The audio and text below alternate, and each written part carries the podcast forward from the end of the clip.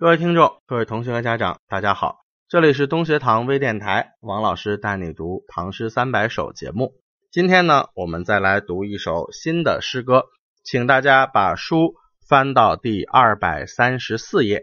我们来看啊，这个最下方有这么一首诗，李琦的《送魏万之京》。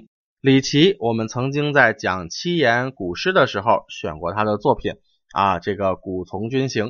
白日登山望烽火，黄昏饮马傍交河。啊，那李琦呢？既然能写七言歌行，那七言律诗和七言歌行风格很相似，所以他也能写，而且写的呢也带有非常浓烈的歌行的风格。这首《送魏万之京》，这是李琦晚年的一首七律代表作品。那么注释一里面说了，魏万这个人还有一个名字叫魏浩啊，在这个。不是上元初登第啊，是开元初登第。就是他曾经这个考中过这个进士，然后呢，他自己也写诗，而且还是李白的很好的朋友。那么魏万这个人，他本人呢，实际上应该也是河南人啊，家住在洛阳。后来呢，这个感觉天下要大乱了，就隐居到了河南的王屋山啊，变成了一位隐士。但是他虽然家住河南，但其实很仰慕李白。当这个李白啊被唐玄宗赶出长安之后啊，他非常的仰慕，于是呢就想去访问李白啊，就想去拦住李白跟他见一面。结果李白啊这个出了长安之后，路过河南，魏万没赶上，李白呢就跑到了江南一带啊，就是江苏浙江一带，这个魏万就千里迢迢的追了去。结果他追去的时候，李白呢又已经顺长江往上到了湖北了啊，这个魏万很崩溃啊。然后接着往湖北啊，这长江中游去追，结果李白又返回了长江下游，然后魏万呢又掉头回来追，最后追来追去，追了三千多里地的路程，终于在扬州，也就是广陵这个地方，哎碰上了。然后李白得知魏万追自己追了好几千里啊，心想哇，这样的粉丝真是太痴情了，于是很受感动，然后呢就跟魏万变成了好朋友啊，这个诗歌唱和，而且李白。信任魏万到什么程度？他做了两件事儿。第一件事儿，把自己的所有的诗文稿啊，自己的全集交给了魏万，嘱托他来替自己出版。于是魏万就给李白的全集写了序言，而且李白还把自己的两个女儿托付给了魏万啊，嘱咐他帮忙找个好人家。如果我死了，你替我照顾一下我这两个女儿。所以可见，李白跟魏万也是一见如故的好朋友啊，友情是非常深厚的。那么李琦写这首诗的时候啊，实际上当时这个魏万还是个年轻人啊，李琦的年纪倒大了，所以他是个长辈。然后魏万是干嘛去呢？当时李琦和魏万都在洛阳，魏万想要从洛阳到长安去，就是去考科举啊，求取功名的时候，李琦就写了这首诗为他送行。所以这个诗歌中虽然是送别，但是并不特别悲伤，反而含有这个劝慰和鼓励这样的一个因素啊，这是我们读诗的时候必须去注意的。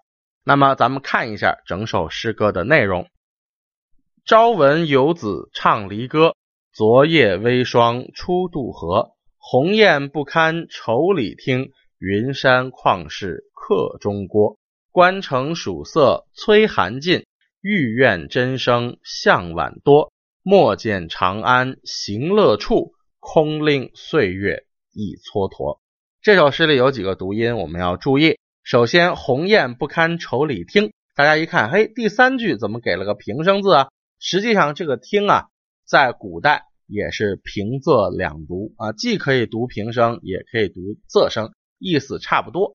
那么这个听，我们今天还有在麻将里头有个词儿叫听牌啊，就是下一张就胡了。这个听牌的听就是这个听的仄声读法啊，所以在这儿，如果我们读书啊觉得这个音节不和谐，你就把这个听读成去声，读成听啊，就符合格律了。鸿雁不堪愁里听啊，好像是在打麻将。然后云山旷世客中郭。这个郭同样也是古代一个平仄两读，而且平仄声意思差不多的。这个郭呢，在我们今天只剩下了一个意思，读平声，就是人的姓啊，所以你看到这个人呢，姓这个经过的过，千万别念叫他郭先生、郭小姐，不对啊，这个字应该念郭啊，郭先生、郭小姐。所以这个云山旷世客中郭，我们在这儿要读平声。然后接着往后说，空令岁月一蹉跎，这个令实际上我们要把它读成平声令啊，空令岁月一蹉跎。同样的原理，就是古代这个字有平仄两读，读使什么谁谁谁去做事儿，让谁谁去做事儿这个意思的时候，要读平声令，它是个动词。如果是读令的时候，它是个名词，比如命令或者限令啊，这个时候它是读令的。所以名声独令啊，动词独令，这个地方它是让人怎么怎么样，让岁月怎么怎么样的意思，所以应该读平声令，空令岁月已蹉跎。所以这几个字，咱们把这个古今的读音啊正好，然后再来看这首诗的一个特色，就是它的开头两句：朝闻游子唱离歌，游子就是指魏万，离歌就是告别的时候所唱的歌。啊，这个咱们现在也有一首流行歌曲叫《离歌》啊，也是一样的意思，告别时候所唱的。那第一句应该是送别，你看是早晨离开的，但是结果第二句又倒回去写了，叫昨夜微霜初渡河。如果按照时间顺序，应该是昨夜先有了霜渡黄河，今天才是送别。那昨天霜渡黄河，所以今天呢天气挺冷的，对吧？但现在诗人把它倒过来写，哎，自然。就形成了一种诗意啊，所以这也是一个写作的技巧，叫逆挽法或者叫倒叙法，就是先写送别，再写昨天晚上发生了什么，哎，这就有点意味了。然后三四两句还是不按时间线来写，它是向未来的一个想象，叫鸿雁不堪愁里听，云山旷世客中郭。这两句描绘的是魏万上路之后的景色啊，现在不是刚告别吗？哎，我在想象你离开之后的景象啊，因为你离开了，所以内心是含着愁的。那么在正在发愁的时候，有忧愁的时候，你就很难以忍受天上鸿雁的叫声。既然微霜渡河了，那么这时候应该是个秋天啊，就是霜已经从北方慢慢的渡河来到了南方，所以这个时候鸿雁应该是要南飞的啊。大雁南飞本来就有离愁别绪。如今呢，魏万也有离愁别绪，所以这两种情绪一叠加，就叫鸿雁不堪愁里听。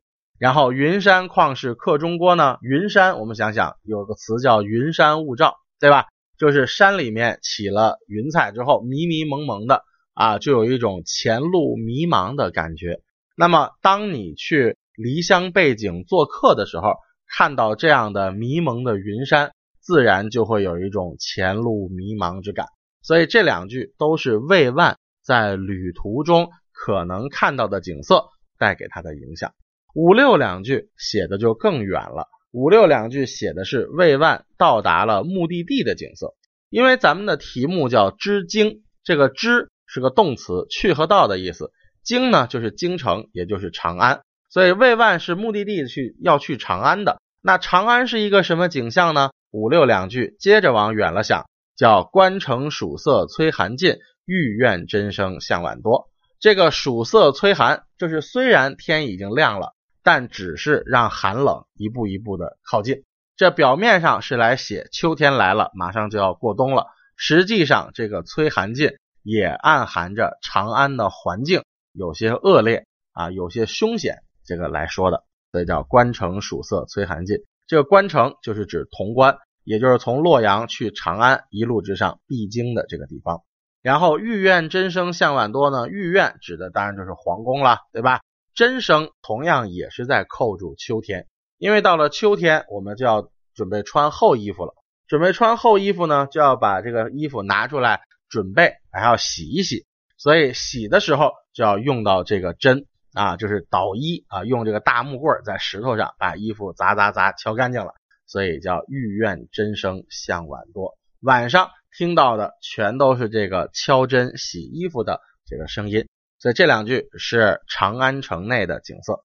然后在这样的长安城里要怎么样呢？哎，这个李琦就发出了长辈的告诫和劝慰，叫莫见长安行乐处，空灵岁月已蹉跎。说不要因为长安城是一个花天酒地、能够让人及时行乐的地方，你就让岁月白白的度过掉啊！岁月蹉跎就是浪费时间，意思就是李琦在劝慰万去了之后，因为你算是乡下人进城啊，到了北京啊，到了京城，千万不要被这些花天酒地、灯红酒绿的东西迷惑了自己本来的目标啊，还是要抓紧时间，好好学习，好好。求取自己的人生事业的未来的成绩的，所以这是一个良好的祝愿。所以我们说这首诗属于一首劝勉型的送别诗啊。它前六句的时间线是最为人称道的地方，典型的虚实相生的手法。所以接下来呢，在结尾我们还是来回顾一下整首诗歌的内容。送魏万之经，朝闻游子唱离歌。昨夜微霜初渡河，鸿雁不堪愁里听。云山旷世客中郭，关城曙色催寒尽。欲愿真声向晚多，莫见长安行乐处，空令岁月一蹉跎。好，时间关系，本期节目就先到此为止，我们下期再见，谢谢大家。